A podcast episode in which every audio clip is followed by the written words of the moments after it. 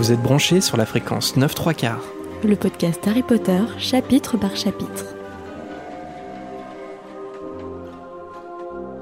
Bonjour à tous et bienvenue dans ce nouvel épisode de fréquence 9 3 quarts. Je suis Marina. Et je suis Jérémy. Alors après leurs aventures dans la forêt interdite, Harry, Ron et Hermione connaissent désormais le danger qui les menace.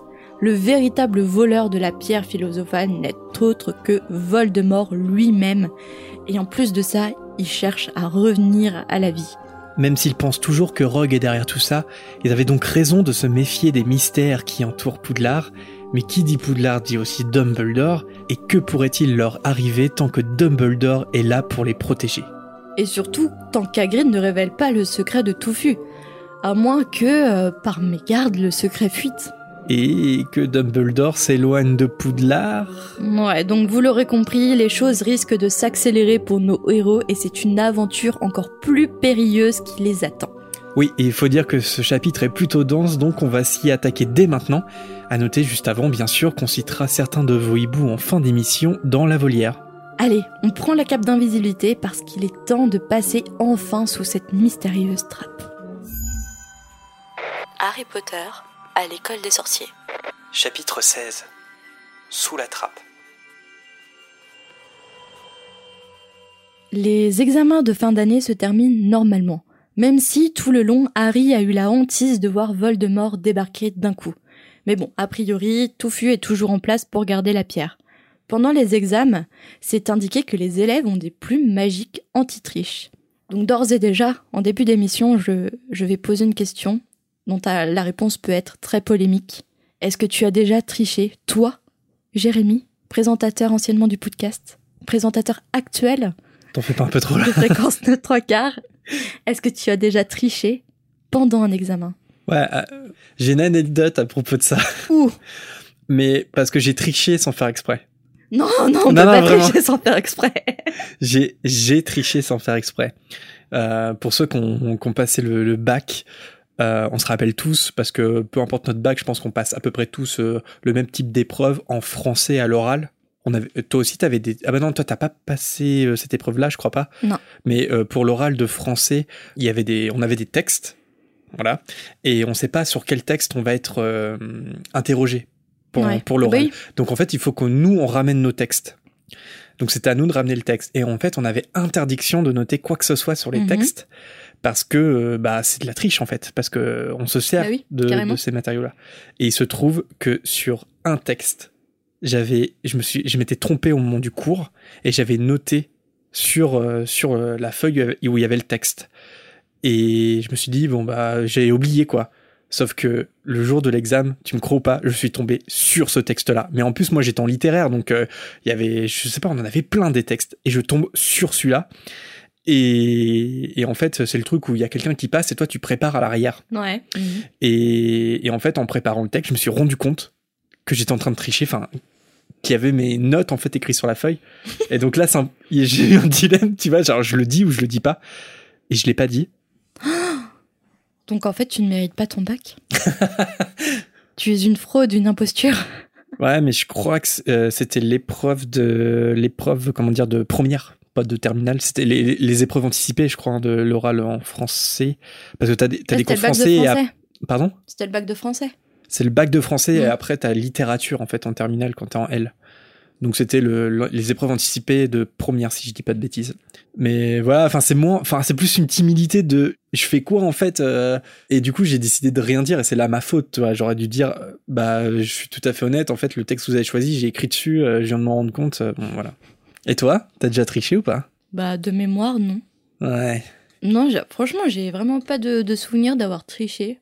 T'as jamais fait l'anti-sèche dans la trousse ou oh Non, j'avais trop peur pour ça. Non, puis j'ai jamais pensé. Euh, non, j'ai toujours trouvé que c'était tellement un travail fastidieux de tout reprendre tes cours sur une petite anti-sèche et ensuite, ensuite de t'imposer un stress énorme pour tricher de peur de te faire prendre pendant les examens officiels que finalement, est-ce que ça en vaut vraiment le coup, tu vois?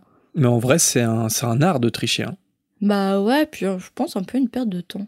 J'ai travaillé un peu en tant que surveillant pour des lycéens et des étudiants. Des fois, t'es persuadé qu'il y en a qui trichent, mais ils sont tellement talentueux que tu n'arriveras jamais à le prouver. mais vraiment, parce que c'est un art. Hein. Il y a vraiment quand tu sais très bien tricher, c'est t'es malin quoi. Ouais, si t'as des mauvais surveillants aussi, c'est très facile de tricher. hein. J'étais peut-être pas un super surveillant. je sais pas. non mais, non mais c'est pas ce que je dis, mais euh, Non non mais en vrai. moi j'ai déjà vu des, des gens au calme sortir leur portable et tricher, Ah tu oui, vois, avec la prof devant, tu vois. Par contre, euh, tu vois, à notre époque, je sais pas si s'il y a des gens qui le font encore, mais euh, quand même, il y en a qui mettaient tous leurs cours dans leur calculatrice scientifique et c'était une galère à le faire. Tu vois, ça, ça demande du travail Euh, en soi. Je crois que c'est plus possible. Je, je Je crois qu'il y a un truc à désactiver maintenant. euh, les lycéens ou les collégiens Ah euh, oui. vont peut-être me confirmer, mais je crois qu'il y a un truc à activer maintenant pour les examens sur la calculatrice, non? En fait, euh, bah là, je te dis, il y a encore deux ans, ça, ça marchait pas. Parce que parce que parce qu'en fait oui il y a un mode examen sur les calculatrices Ouais. mais euh, mais Et en à fait l'époque, il n'y en avait pas. Oui, mais en fait, enfin, je sais pas, peut-être ça se trouve maintenant ils sont obligés de l'utiliser, mais il se trouve que euh, il y a encore deux ans, euh, ils avaient imposé à tout le monde d'en avoir et en fait finalement pour les épreuves, euh, c'était trop compliqué à mettre en place, donc ils avaient ils avaient retardé le truc. Bon. Donc là, je sais pas si ça en est, où ça en est, mais effectivement, euh, peut-être que avec ce mode examen, tu peux plus parce que t'as pas accès à la mémoire en fait à l'intérieur de la calculatrice. il me semble que ça bloque la mémoire. Ouais, puis t'as une lumière mais à qui clignote. vérifier, ouais. Ouais, t'as une petite lumière qui s'allume, je crois, Mhm. quand t'en Ah ouais, non, mais t'inquiète, hein, moi, je... je connais tout ça. Alors revenons-en aux épreuves qu'ont passées nos trois héros. Alors euh, les épreuves pour les premières années constituaient à faire danser un ananas ou un ananas, je sais pas une. C'est un et euh, tu dis un ananas toi. Ben, je sais pas ananas ou ananas. C'est ananas, non? Je sais pas. Euh, ouais, je sais pas, je dirais ananas moi. Mais bon. Pour l'épreuve des sortilèges, transformer une souris en tabatière pour l'épreuve de métamorphose et préparer une potion d'amnésie. Bon, on peut dire ce qu'on veut, mais au moins en sixième, nous on apprenait l'orthographe ou les langues étrangères, ce qui était plus classique. Mais ok, je veux bien que ça soit un monde magique, un monde plus original que le nôtre, mais pourquoi faire danser un ananas ou une ananas? Nanana. Nanana. En fait, d'habitude, en vrai, je dis ananas. Ok. Mais- Je crois pas que le S, ça soit parce que c'est au pluriel, tu vois, c'est, ça se dit comme ça en fait. Je sais pas. Ah, je me trompe peut-être. Je sais pas, donc du coup, je, je, je fais les deux, tu vois, histoire de pas trop me faire lyncher par les auditeurs. Non, mais je, vais, je vais dire un ananas, tu vois, pour euh, te soutenir. Ou peut-être des ananas, un ananas, je sais pas, Hmm, je sais pas. Mais je pense qu'il faut se projeter dans le monde des sorciers, tu vois. C'est, c'est vrai que faire danser un, un ananas. Euh, Alors, pour- non, ça me paraît trop bizarre, j'ai l'impression de dire nanana, tu vois. le fait de dire ananas fait loucher euh, Jérémy. C'était magnifique. Non, mais dans- tout ça pour dire que effectivement, euh, les épreuves, elles sont un peu stupides en soi, mais c'est parce que euh, effectivement, ça sert à rien. Quoique la potion d'amnésie, c'est quand même un truc hyper criminel, tu vois. C'est Ah, mais et faire danser un peu un ananas, ça permet un peu de détendre l'atmosphère aussi. C'est un truc cool à faire. Tu te détends un peu en, en le faisant et. ouais, mais c'est du temps passé à apprendre quelque chose de complètement inutile, alors que tu pourras f- Je sais apprendre. pas, mais pour euh, animer un dîner entre amis, ça peut être très sympathique. Non, mais je pense qu'il faut, tu vois, de savoir faire danser un objet, ça peut. En fait, si tu sais faire ça, c'est que tu sais faire plein d'autres choses avec la magie. Donc, tu vois, il faut se projeter. Ça, ça, peut- avoir des déclinaisons utiles et pratiques dans la vie de tous les jours, mais il se trouve que les épreuves sont un peu, euh, un peu bizarres, quoi.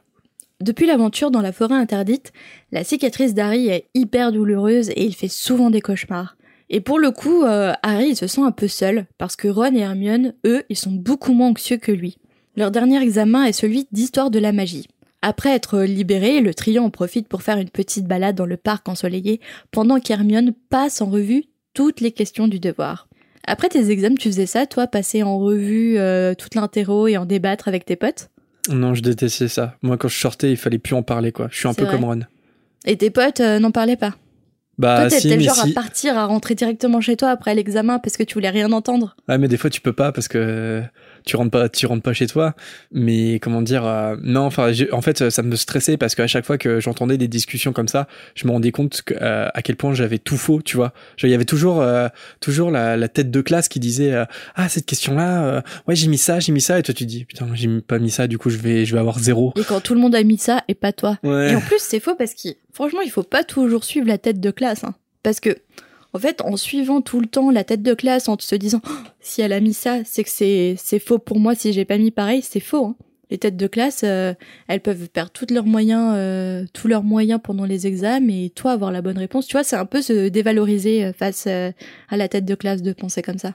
Ouais, complètement. Mais, euh, mais bon, enfin, dans tous les cas, ça me stressait, tu vois, d'entendre. euh, Non, moi j'avais des potes qui adoraient en débattre et tout. Ah, donc non. du coup, à chaque fois, c'est non, non, je rentre chez moi et tout, euh, je vous écoute pas. euh. mais finalement, je restais une heure à en parler, Ouais. à me stresser et à revoir toutes les questions. Moi, j'étais, je suis un peu plus comme Ron, c'est-à-dire que je pense que là, à ce moment-là, Hermione, elle m'aurait vraiment agacé. Et j'aurais dit à Harry, euh, arrête de stresser, il y, a, il y a toute une semaine, on n'aura pas les résultats. Vis dans la naïveté que tout va bien se passer. Et je suis le genre de personne à, à réviser jusqu'à la dernière minute. Ah, tu faisais, t'étais assise dans le couloir Ah ouais. avec euh, tout, Ah ouais. tout ton classeur. Par terre, euh, avec tous les cours étalés, tout ça.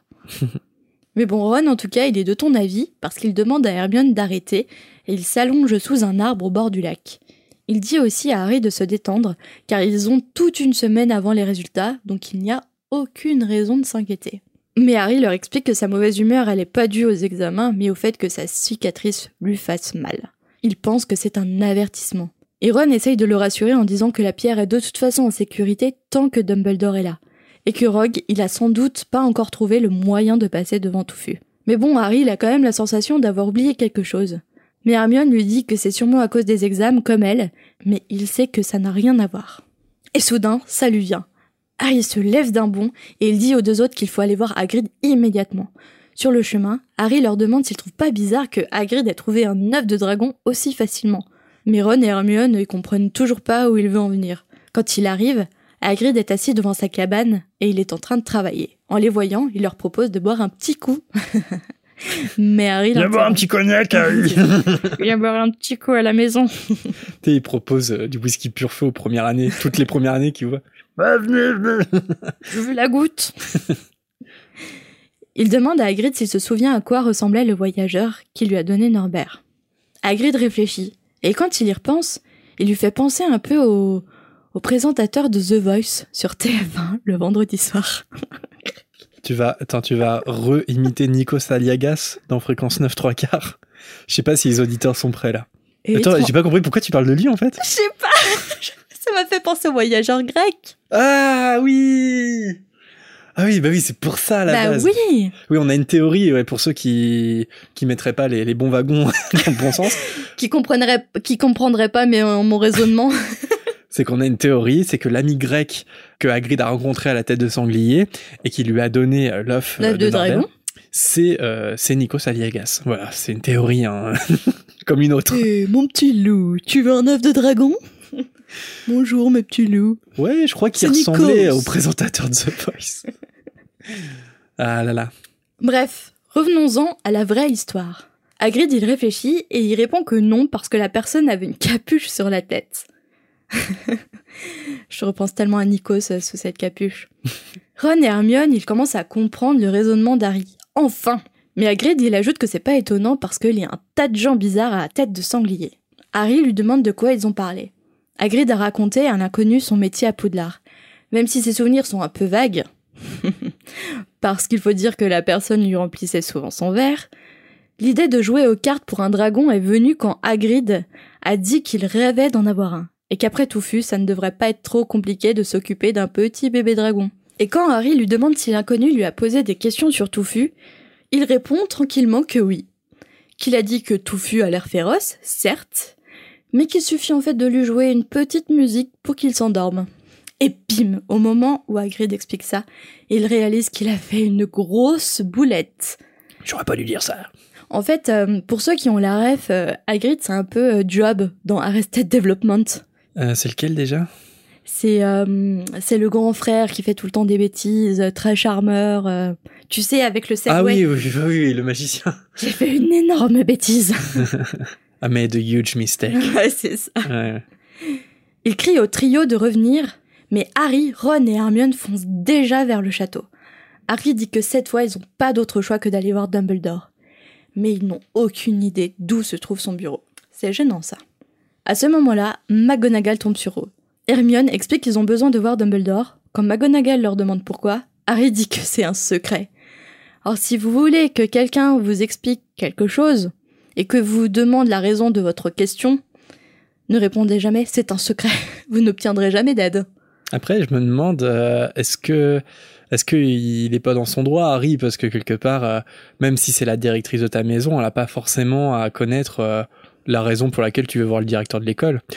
Par exemple, ça, McGonagall. Ouais, mais imagine, ça serait pour se plaindre de McGonagall.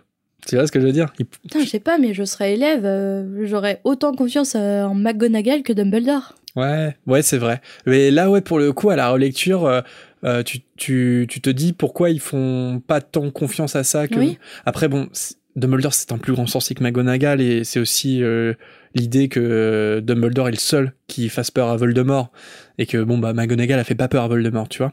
Effectivement. Mais à ce moment-là, McGonagall, elle tique un peu, tu vois, quand Harry lui dit que c'est pour un secret.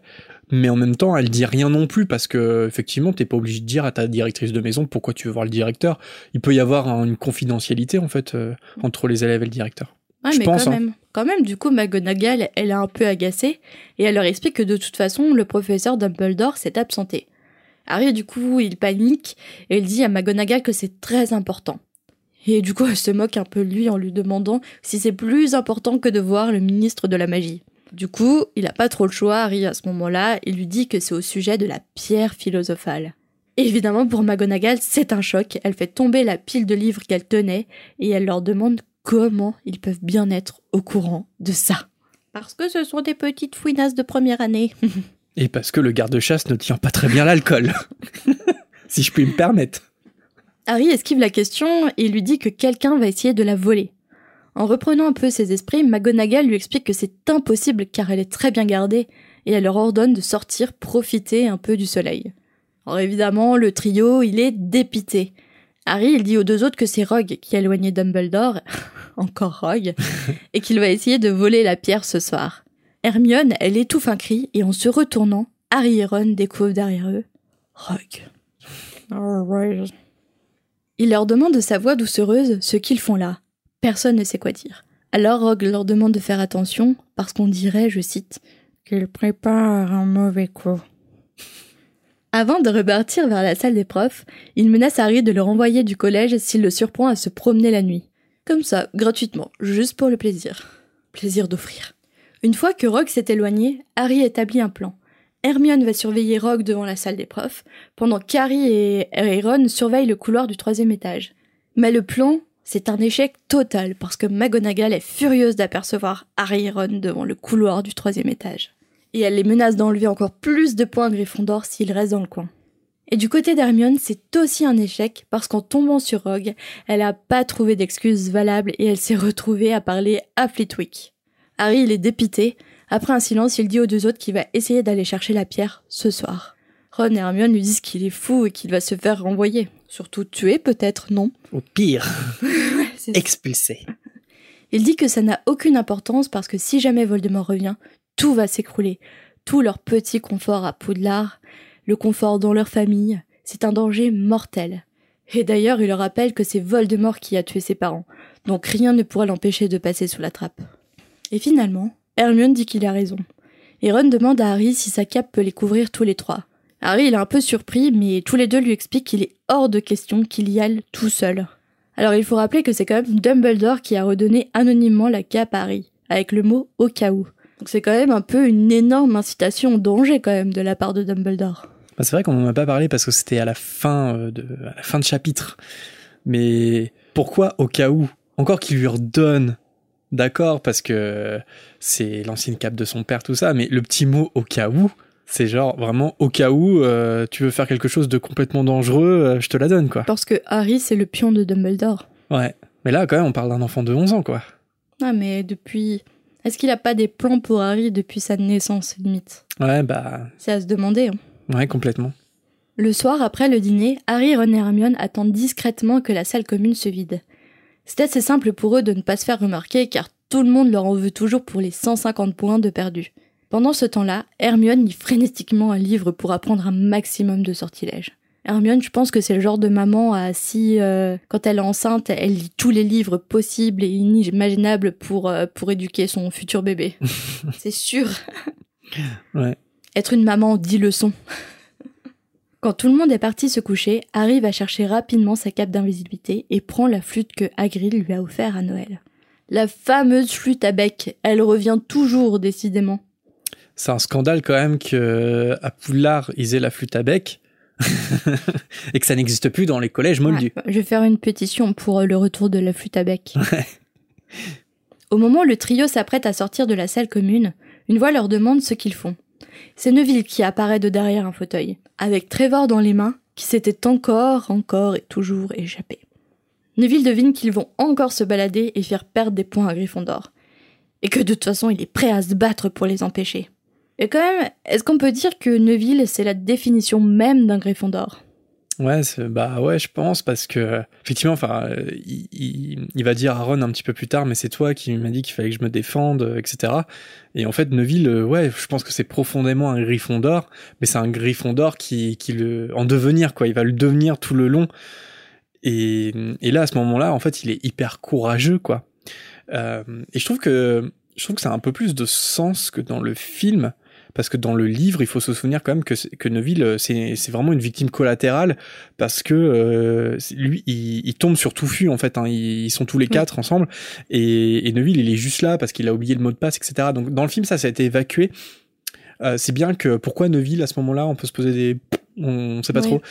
Et, et là, c'est vraiment parce que euh, aussi, euh, ils, ils trouvent que c'est un peu injuste qu'ils se soient trouvés avec eux et ils se sont retrouvés devant Touffu. Enfin, il ça, ça l'a traumatisé, quoi.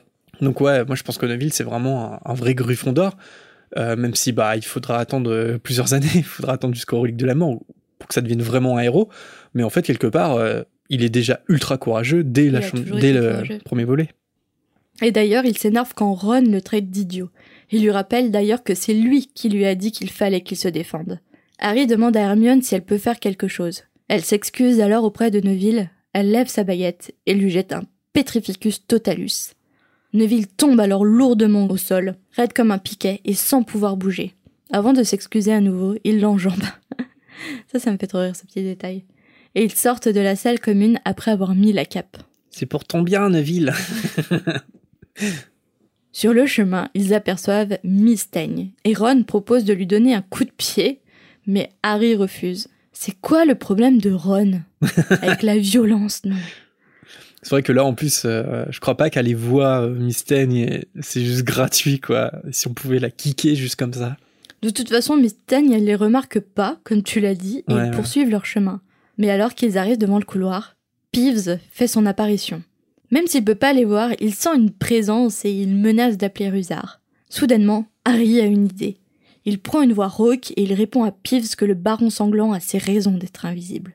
Et miraculeusement, le plan fonctionne à merveille et Peeves est en totale panique. Il s'excuse et il déguerpit. Ça y est, ils y sont. Il est maintenant temps de faire face à Touffu. Mais il remarque que la porte est entr'ouverte. Harry, du coup, il en conclut à voix basse que Rogue est déjà passé avant eux. Il en profite pour dire à Ron et Hermione qu'il leur en voudrait pas s'ils préféraient le laisser seul. Mais il est hors de question pour eux de partir. Je sais plus si vraiment on a parlé de son cas euh, dans les précédents euh, épisodes de, fréquence, mais tu penses quoi de Peeves et du fait qu'il ait été du coup euh, supprimé des films? Est-ce que ben, est-ce qu'on peut dire vraiment qu'il a un, rôle? Parce qu'en fait à chaque fois c'est toujours plus ou moins le même, je trouve. Il est soit là pour apporter du divertissement, faire des blagues, faire rire, ou soit c'est un potentiel obstacle pour pour Harry, Ron et Hermione mais finalement ils arrivent à s'en- débarrasser en fait tout le temps. Enfin je sais pas, est-ce que, toi ça te peine que Peeves il soit pas dans les films? Moi, j'aurais aimé carrément le voir. Ouais. Mm. Mais moi je me demande si dès le premier film de pas le mettre, est-ce que c'est pas déjà un aveu de la part de J.K. Rowling que euh, finalement le personnage sera pas si important que ça? Tu vois ce que je veux dire? Parce que à l'époque du premier film en, en 2001, euh, il y avait les il y avait certes les quatre premiers livres de sortie mais il en restait trois autres. Et en fait de pas mettre Peeves c'est qu'ils ont ils lui ont certainement demandé est-ce que dans la suite, euh, est-ce qu'il va être important?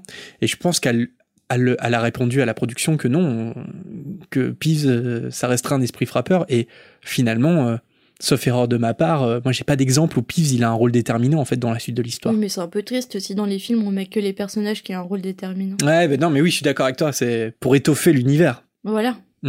Mais je sais pas, je, je trouve qu'on reste toujours un petit peu en, en surface et, et je me demande si finalement Peeves il aurait pas pu avoir un peu plus de profondeur que ça dans l'histoire. Profondeur, pas nécessairement. C'est pas toujours nécessaire de mettre la profondeur, mais ça aurait pu devenir un running gag ou quelque chose comme ça. Apporter de la légèreté, surtout dans les films suivants, euh, à un moment donné. Non, je sais pas. Mais tu ça te sais, ou pas, même, toi? ou même que malgré lui, il, il participe à l'histoire, tu vois. Tu vois ce que je veux dire, qu'il fasse quelque chose et que finalement, euh, bon, je trouve que c'est toujours un élément qu'on met là et qui arrive au moment où tu t'y attends ne serait-ce que le faire intervenir en arrière-plan. Mm. vois, un petit clin d'œil. Ouais, ouais. Je trouve ça un peu dommage de même pas. Parce que de toute façon, il a fait l'objet d'une scène coupée, il me semble, Peeves. Il a été, euh, il a été casté. Ils ont tourné des scènes, mais qui n'ont jamais été sorties. C'est dommage, rien que pour faire un clin d'œil au lecteur, ça aurait été pas mal. Mm, mm. Mais t'inquiète pas, ça sera dans la série Harry Potter sur, Même, sur Netflix bientôt. même faire un clin d'œil à l'anniversaire euh, de Nick quasi sans tête aussi. Ça aurait été euh, sympa. Mais bon, on peut pas tout avoir hein, On dans les peut pas films, euh, tout ils sont obligés de supprimer. Mm, mm. Alors quand il pénètre euh, dans la pièce, Harry, et Hermione, ils découvrent euh, Touffu qui commence à grogner et aussi une harpe posée un peu plus loin. Harry il s'empresse de jouer de la flûte pour que Touffu s'endorme. Alors dans la version du film, pour re- reparler du film, euh, avec la harpe enchantée, en fait, je trouve que la scène elle a un peu plus de sens parce que là je me, je me suis demandé à la relecture comment Quirrell il a pu passer sous la trappe tout en jouant de la harpe. C'est bizarre. Peut-être qu'il a lancé un sortilège, un sortilège qui s'est arrêté, je ne sais pour quelle raison, euh, à un moment donné. Ouais, c'est possible. Mais là, pour le coup, je trouve la version du film assez maligne parce que Oui. au moins on voit ce que Quirrell ou Rogue a pu faire. Alors que là, dans, tu te dis, bah c'est bizarre, il y a la harpe, euh, comment il a fait quoi? D'ailleurs, au passage, euh, la musique jouée par Harry à la flûte, ça doit être terrible. je sais pas comment tout fut fait pour s'endormir. Comme moi qui jouais au clair de la lune euh, à la flûte à bec. Avec les litres de salive dans la flûte à bec. C'est ça. Pendant qu'Harry euh, joue de la flûte, Ron, euh, il tire les pattes de l'énorme chien et il ouvre la trappe. Il n'y a rien pour descendre et le fond est invisible. Tout en jouant de la flûte, Harry, il fait comprendre euh, par des gestes qu'il veut bien être le premier à se jeter dedans. Hermione, euh, elle prend le relais avec la flûte et avant de se lancer, euh, Harry, il dit à Ron que si jamais il lui arrive quoi que ce soit, ils ont qu'à aller chercher Edwige pour contacter Dumbledore.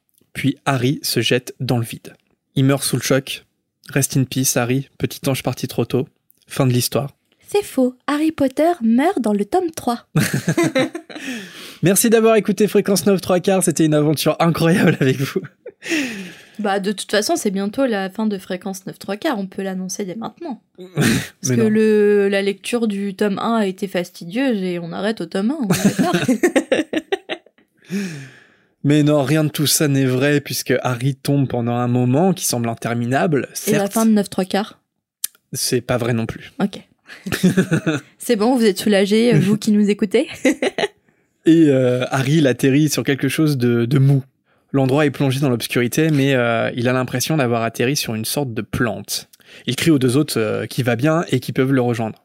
Ron euh, est le second à y aller, puis Hermione euh, arrive à son tour.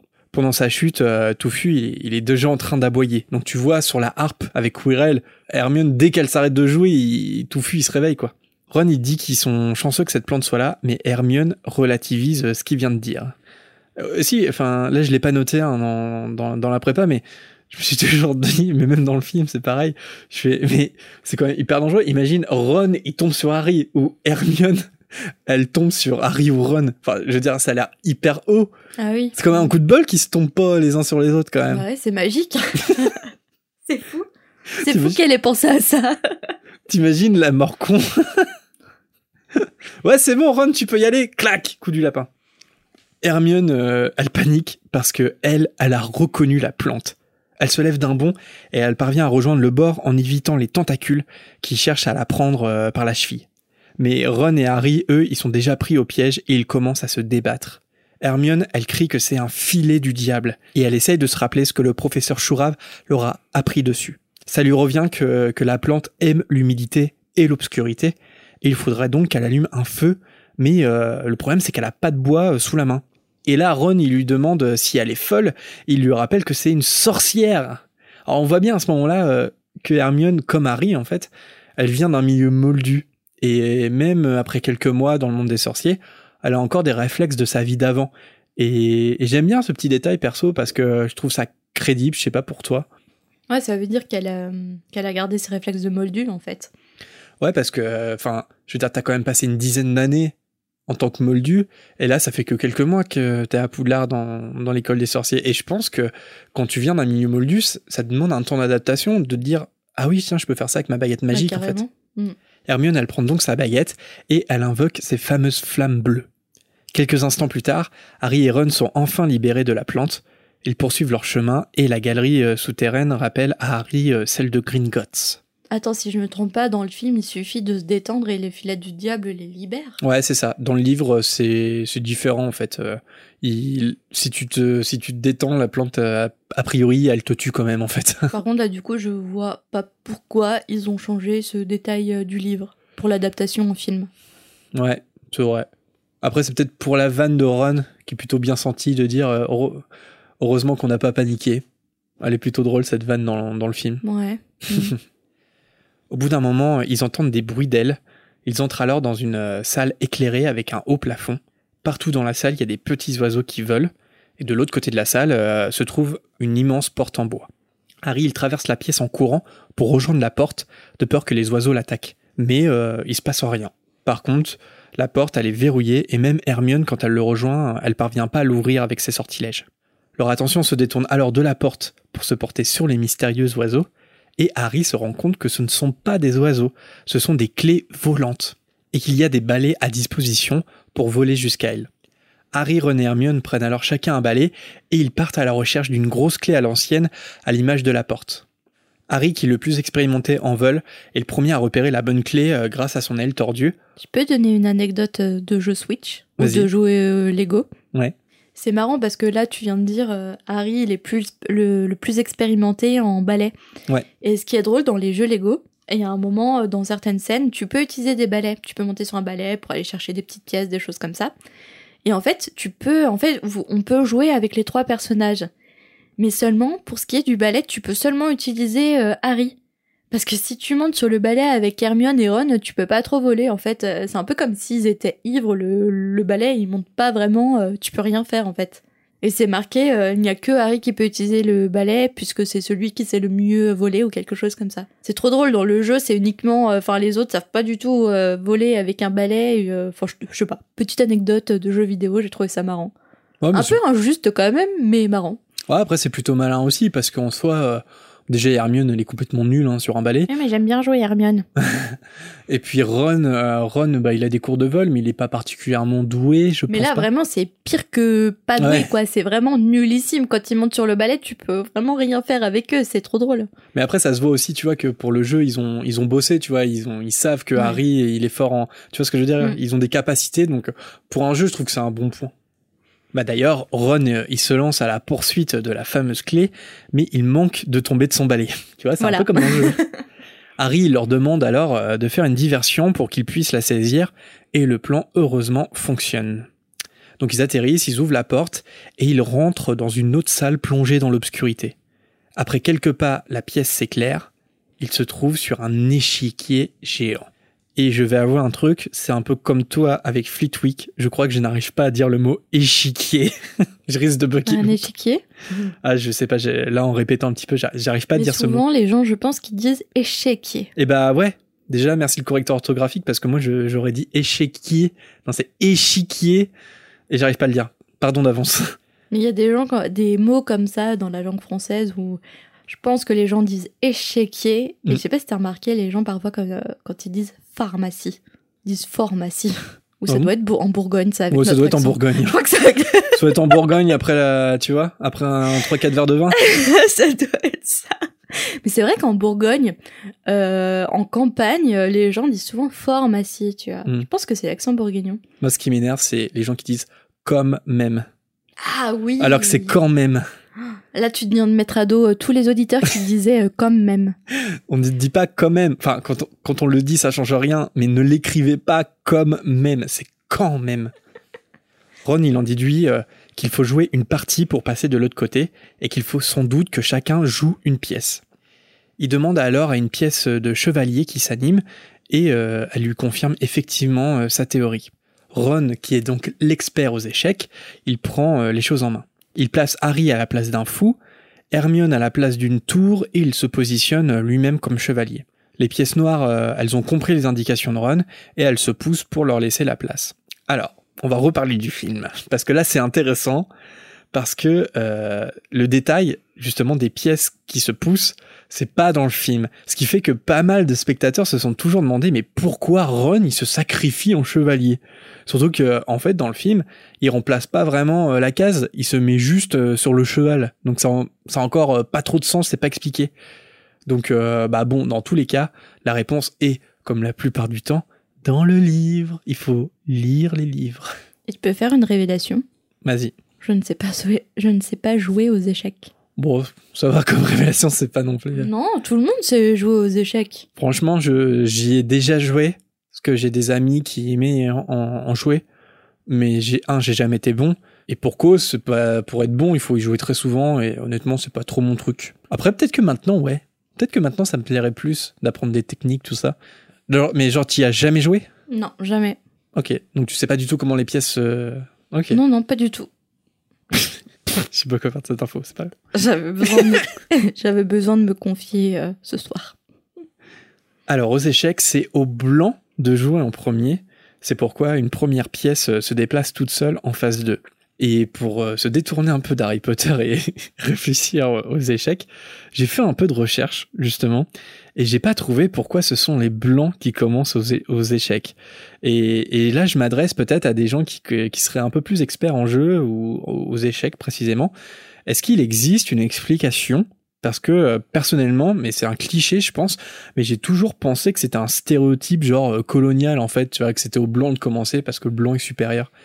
Et en fait, j'ai rien trouvé de la sorte. raciste. oui, non, mais oui, que c'était raciste un peu comme truc. J'ai toujours pensé ça, mais peut-être parce que je l'ai entendu quelque part. Et en vrai, euh, après quelques recherches sur internet, j'ai rien trouvé, j'ai rien trouvé de sourcé. Et même j'ai trouvé un contre-exemple parce que au jeu de Go, je sais pas si tu vois ce que c'est, c'est avec, ça joue avec des petits pions hum, noirs et blancs aussi. Et c'est c'est chinois pour le coup. Ok. Et, et là, c'est l'inverse parce que ce sont toujours les noirs qui commencent. Donc c'est un contre-exemple. Mais pourquoi c'est les blancs aux échecs et les noirs au jeu de Go? S'il y a des experts qui nous écoutent, euh, ça, ça m'intéresse. Et là aussi, on va faire une petite pause dans la narration de, du chapitre, parce que euh, je sais pas si tu es au courant, Marina, mais il y a des théories autour de la partie d'échecs. Je sais pas si tu en as déjà entendu parler. Pas du tout. Alors, ça a fait couler beaucoup d'encre chez les fans, et il y a deux théories euh, principales qui, qui, ont déjà été développées.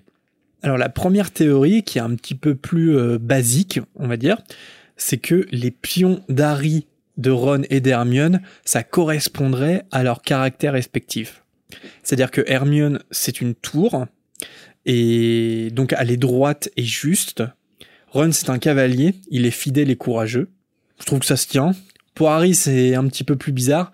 Harry, c'est un fou. Alors évidemment, bon, bah, il est pas fou, Harry, hein, mais le fou aux échecs, il se déplace, il se déplace en diagonale. Et j'ai déjà vu des fans qui disaient que Harry aussi se déplace en diagonale vis-à-vis du règlement. Mhm. C'est un peu plus tiré par les cheveux, mais pourquoi pas. Et la deuxième théorie, qui là euh, aussi est un peu plus tirée par les cheveux, c'est que la partie euh, jouée euh, par Ron là dans l'école des sorciers, ça prédirait la suite de l'histoire. Alors là, attention, accroche les wagons. Alors, dans le contexte, euh, les pièces noires, elles sont du côté du bien, c'est celles qui sont jouées par Ron, Harry et Hermione, et les pièces blanches, elles sont du côté du mal. Donc de chaque côté, les deux rois, ça serait Dumbledore et Voldemort, et d'ailleurs, aux échecs, les deux rois, ils peuvent pas s'entretuer. Malin, ok, c'est intéressant. Et les deux reines, ça serait Bellatrix et McGonagall. Mais comment les fans font pour s'imaginer tout ça? Je crois qu'ils sont plus. Certains ont plus d'imagination que J.K. Euh, elle-même. C'est fou, hein Donc les reines, euh, elles sont à côté du roi aux échecs. Et, aussi, euh, au niveau du positionnement, c'est intéressant parce que le fou, il est aussi à côté du roi. Donc le roi, il est entre le fou et la reine. Et en fait, ce qui fait que Harry, en tant que fou, il est juste à côté de Dumbledore. Au début de la partie. Pour le moment, c'est intéressant. Hein. Après, ça se corse un peu, tu vas voir. Harry, parce qu'ils ont analysé les mouvements quand même sur les sur, sur l'échiquier. L'échiquier. Harry, il se déplace deux fois dans la partie. Donc la première fois, il se déplace de quatre cases. Et en fait, ça représenterait les quatre premières années à Poudlard, avant le retour de Voldemort. Tu vois? Mhm. Puis, après le sacrifice de Ron, qu'on n'a pas encore vu, mais on sait que ça arrive, Harry, il se déplace de trois cases. Et le roi, il ôte euh, sa couronne. Donc il gagne. Et en fait, ça représenterait les trois prochaines années avant que Harry tue Voldemort. Tu vois, il se déplace de cette case, c'est les Ah sept ouais, années à Poudlard. Ouais, je vois. Et c'est la raison pour laquelle il y a des fans, euh, enfin des fans, euh, des gens qui aimaient cette théorie, qui ont cru que jusqu'au bout, euh, Ron, il allait mourir. Parce que, euh, comme s'il allait sacrifier, en fait, comme il, il s'était sacrifié euh, Dans la pendant partie d'échecs. Ouais. Et finalement, bah non, Ron, il a survécu, donc ça, ça a pété un peu cette théorie.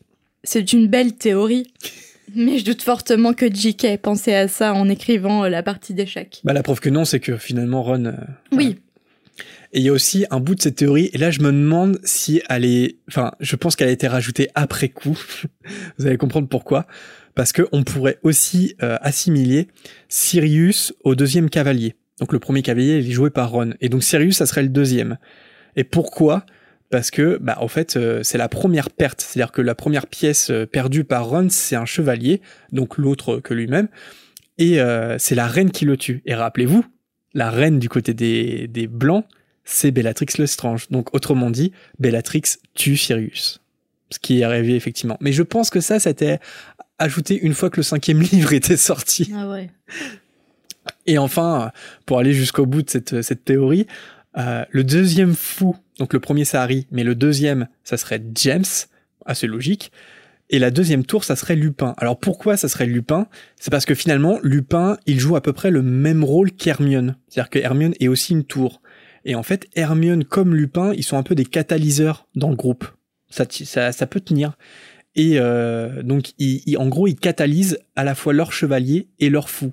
Donc, pour, euh, pour Lupin, il canalise Sirius et James, et Hermione, elle canalise Ron et Harry. Mhm.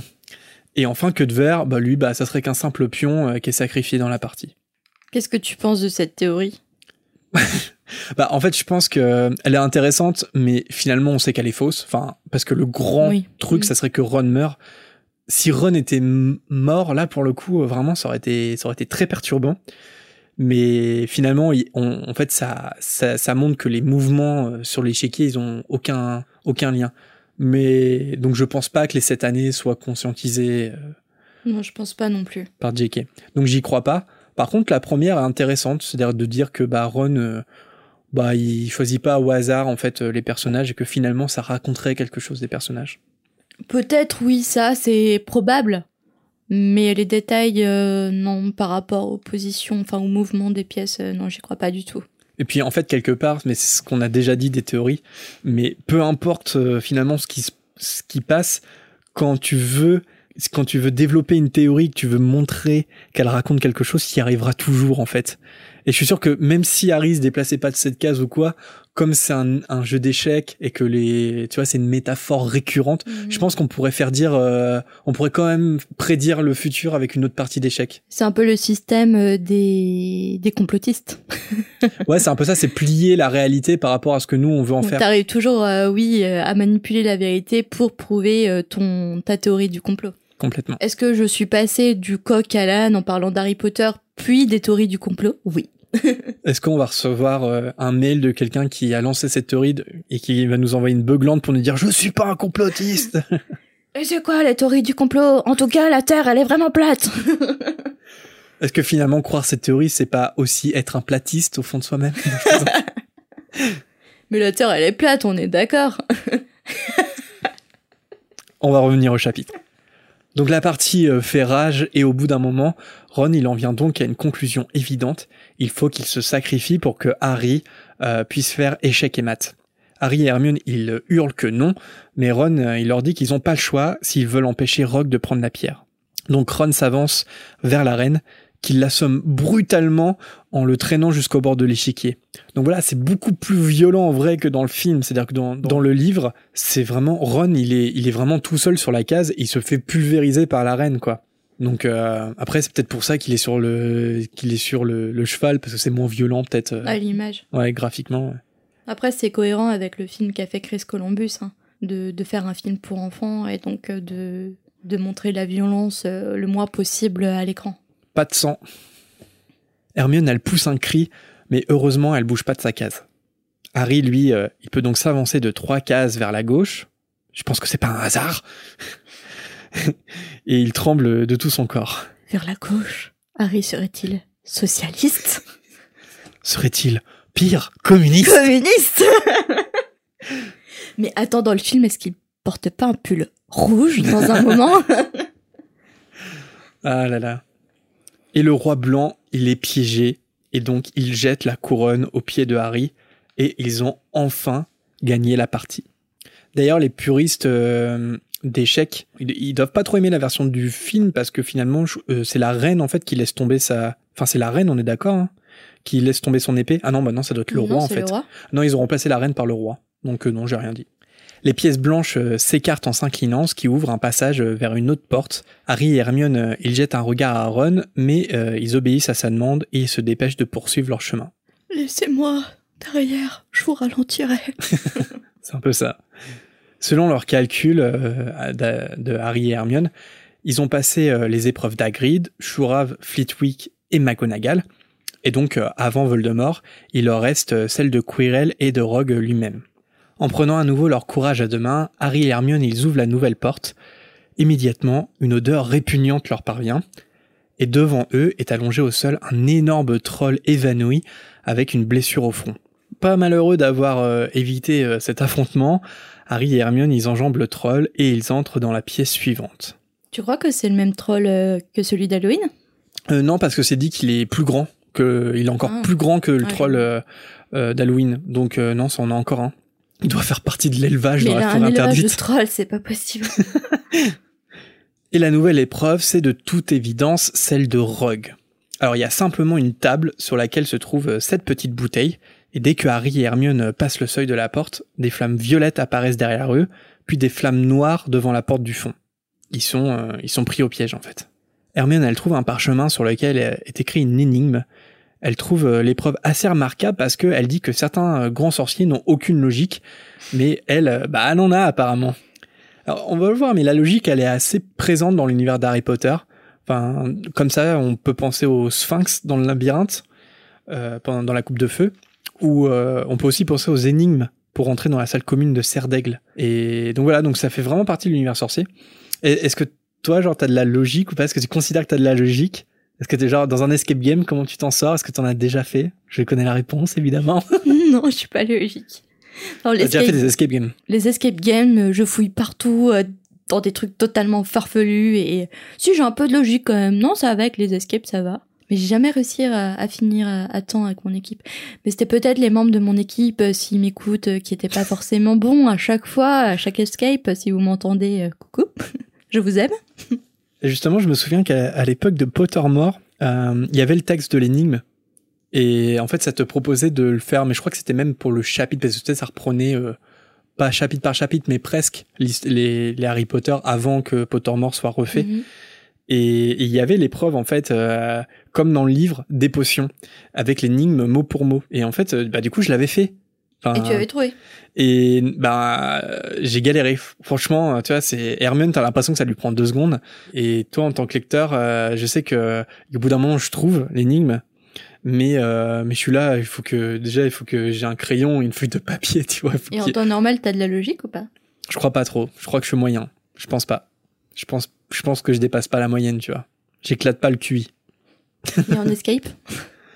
Bah les escapes, euh, pareil, j'en ai fait quelques-uns, mais je suis pas, je suis pas le leader, tu vois, Mm. d'une bande. Enfin, parce que je suis plus un suiveur, parce que c'est vrai que je, je manque un peu d'instinct des fois de me dire tiens, il faut aller chercher là-dedans.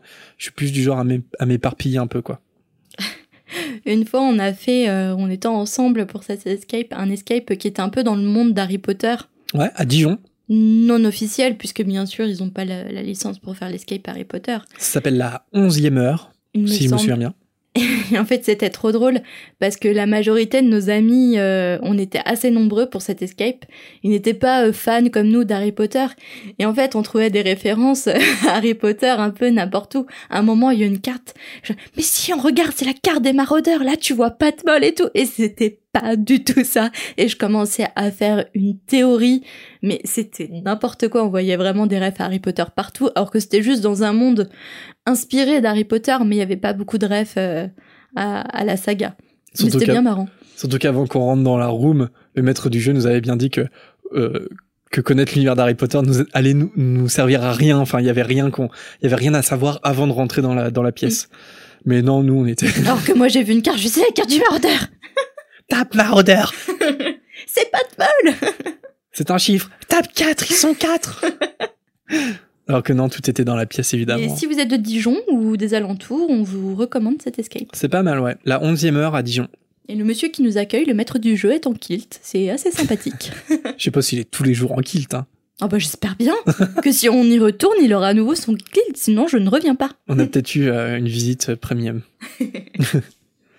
L'énigme précise que trois bouteilles contiennent du poison, deux du vin, une permet de faire marche arrière et l'autre permet d'avancer. Hermione, euh, elle réfléchit quelques instants, puis elle pousse un petit cri de victoire en disant à Harry qu'elle a résolu l'énigme. Le seul problème, c'est que la potion qui permet de continuer vers l'autre pièce, elle contient qu'une portion. Alors Harry, euh, il demande à Hermione de prendre la potion qui la ramène en arrière, comme ça elle peut récupérer Ron, revenir au couloir du troisième étage en utilisant les balais, et envoyer un hibou à Dumbledore. Lui, Harry, il poursuit seul, car après tout, il a déjà survécu une fois à Voldemort. Alors on voit bien ici les, les ficelles narratives de J.K. pour que pour que Harry euh, il finisse seul face à son destin. euh, euh, ça va être un peu comme le mur qui va s'effondrer dans la chambre des secrets. Hmm. Euh, tout ça, c'est des Deus ex machina comme on les appelle pour que en fait Harry il fasse il fasse le grand boss final. Tout seul. C'est pas très subtil dans les deux premiers volets. Hermione a les lèvres qui tremblent, puis elle prend Harry dans ses bras en lui, disant que c'est un grand sorcier. Harry il est surpris et un peu gêné, et il lui dit euh, bah, qu'elle est une meilleure sorcière que lui. Mais Hermione elle a cette réponse célèbre, elle lui dit qu'elle a tout appris dans les livres et qu'il y a des choses plus importantes comme le courage ou l'amitié. C'est là qu'on voit quand même que Hermione elle est pas seulement intelligente dans le sens euh, apprendre des choses par cœur ou résoudre des énigmes par exemple, elle a un regard en fait assez éclairé quand même, on peut dire, sur le monde qui l'entoure.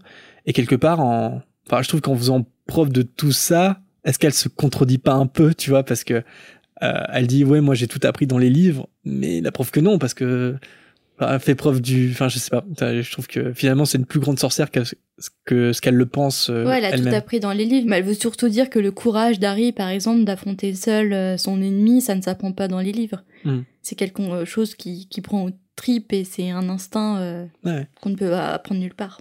Après, s'il y avait eu assez de potions pour euh, qu'ils y aient tous les deux, je pense qu'elle aurait pas hésité, tu vois. Donc, je pense qu'elle en tu a crois aussi. le qu'Harry courage. l'aurait accepté Hmm, je sais pas. Hmm. Donc Hermione, elle boit sa potion et elle traverse les flammes violettes pour revenir en arrière. Harry, il prend la sienne à son tour et il se dirige vers les flammes noires. Alors c'est drôle parce que à ce moment-là, il dit "J'arrive." c'est un peu bizarre, tu vois. Et surtout si on l'entend, tu vois, t'imagines Quirrell et il, il entend quelqu'un dire "J'arrive." Il arrive, ce con. Pourquoi il dit ça lui? C'est quoi son souci? Tu sais, on dirait un ado euh, quand, genre, euh, ta mère qui, qui t'appelle pour que tu viennes manger. Ouais, j'arrive Et t'arrives dans une, de- une demi-heure après. Ouais. Harry, il traverse les flammes noires et il se retrouve dans la dernière salle où quelqu'un se trouve déjà. Mais ce n'est pas Rogue. Ce n'est même pas Voldemort. Il s'agit de...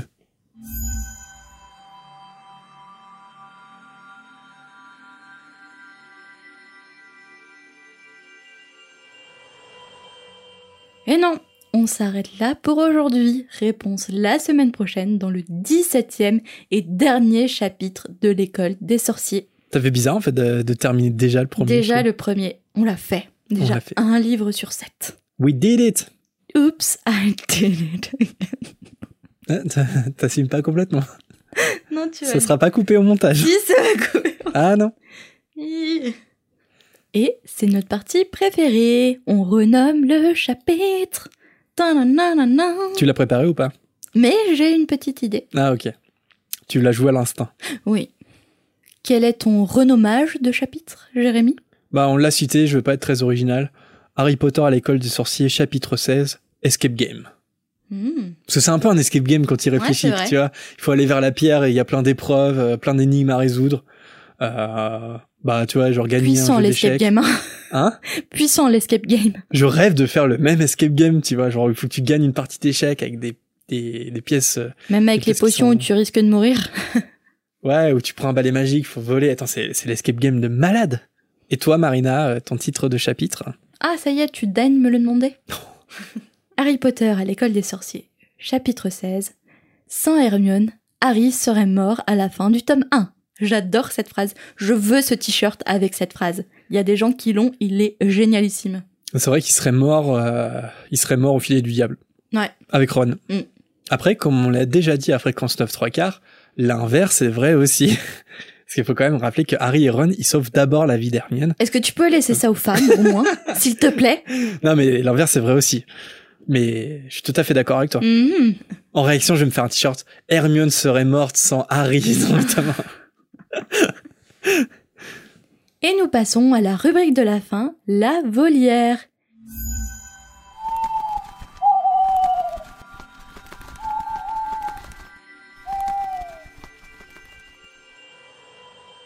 Et on commence par un hibou sonore d'Océane. Salut Marina, salut Jérémy. Alors moi je voulais vous parler du, du tournoi des trois sorciers. Il y a quelque chose qui me fait toujours mourir de rire, que ce soit dans les livres ou dans les films, surtout dans les films d'ailleurs. C'est que en fait c'est le seul tournoi où il y a du public, mais le public ne peut strictement rien voir. Donc c'est super, on a la première épreuve avec le dragon, ok, donc ça c'est très spectaculaire, merci.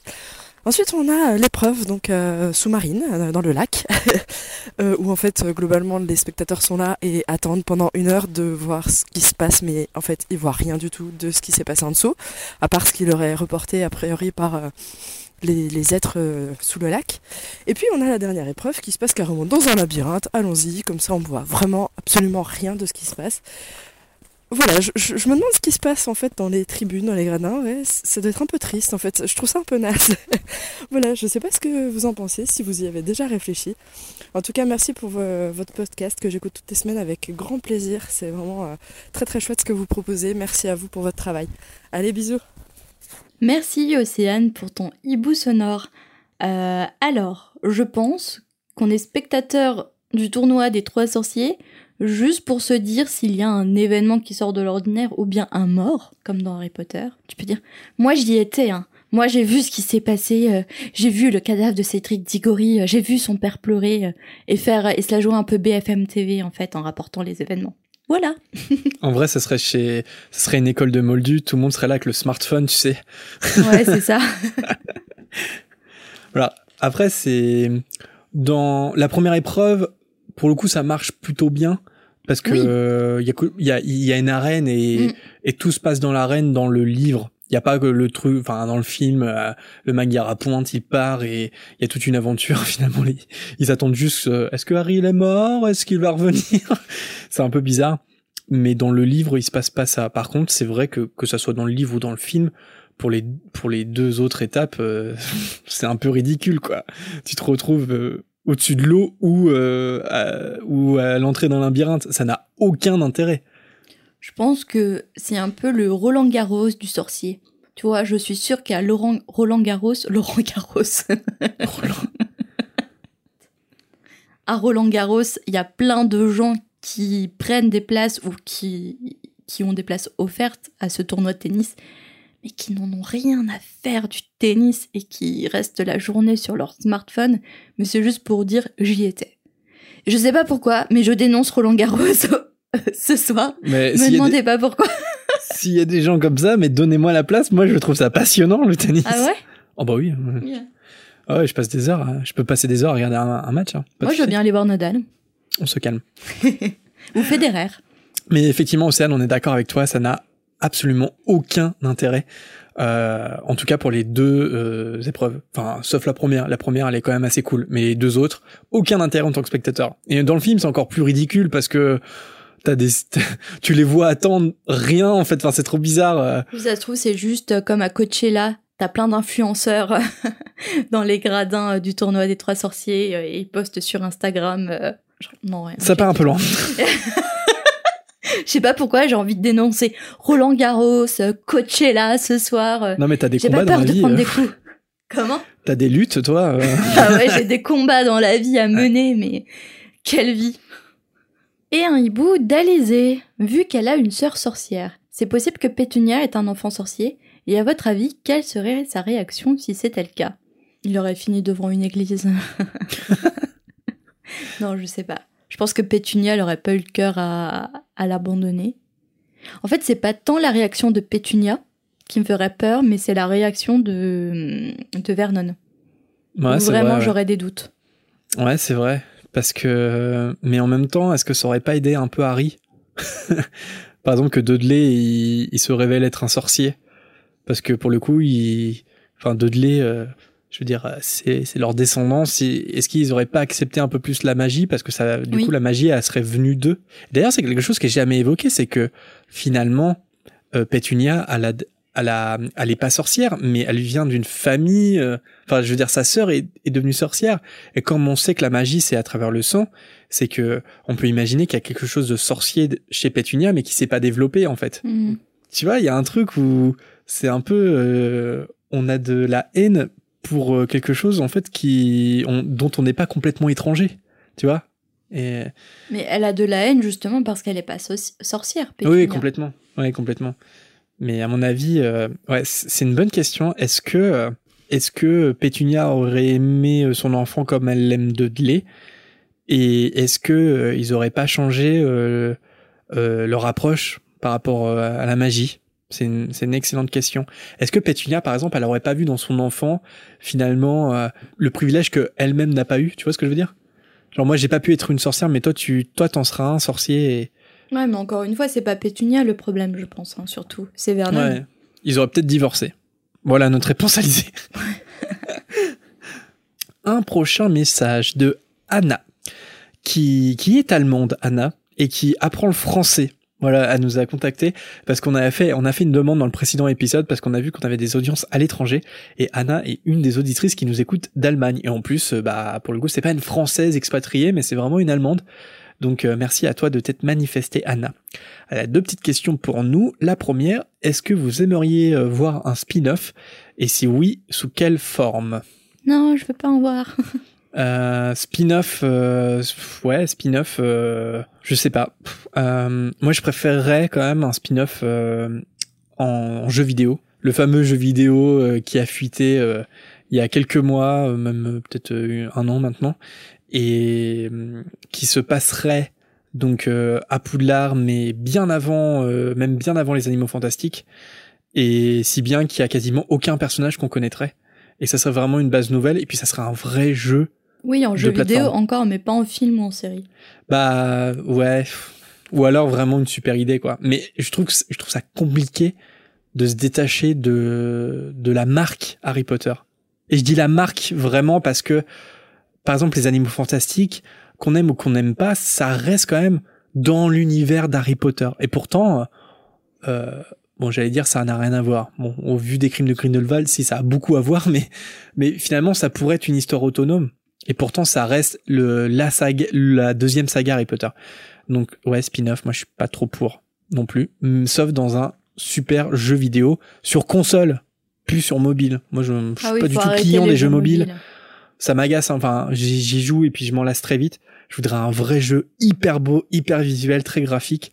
Et pourquoi pas euh, sous forme de spin-off, quoi. Et la deuxième question d'Anna. Quel est le meilleur professeur à votre avis? Rémus Lupin. Ouais, pareil. Lupin. Déjà, il souffre pas trop de la concurrence dans son domaine. Non. Quoique Folleuil, enfin, entre guillemets, Folleuil, euh, est pas un mauvais prof. Un peu brut, mais il est pas mauvais. Mais Lupin, ça reste le meilleur. Bah oui, carrément. Il est dans la pratique.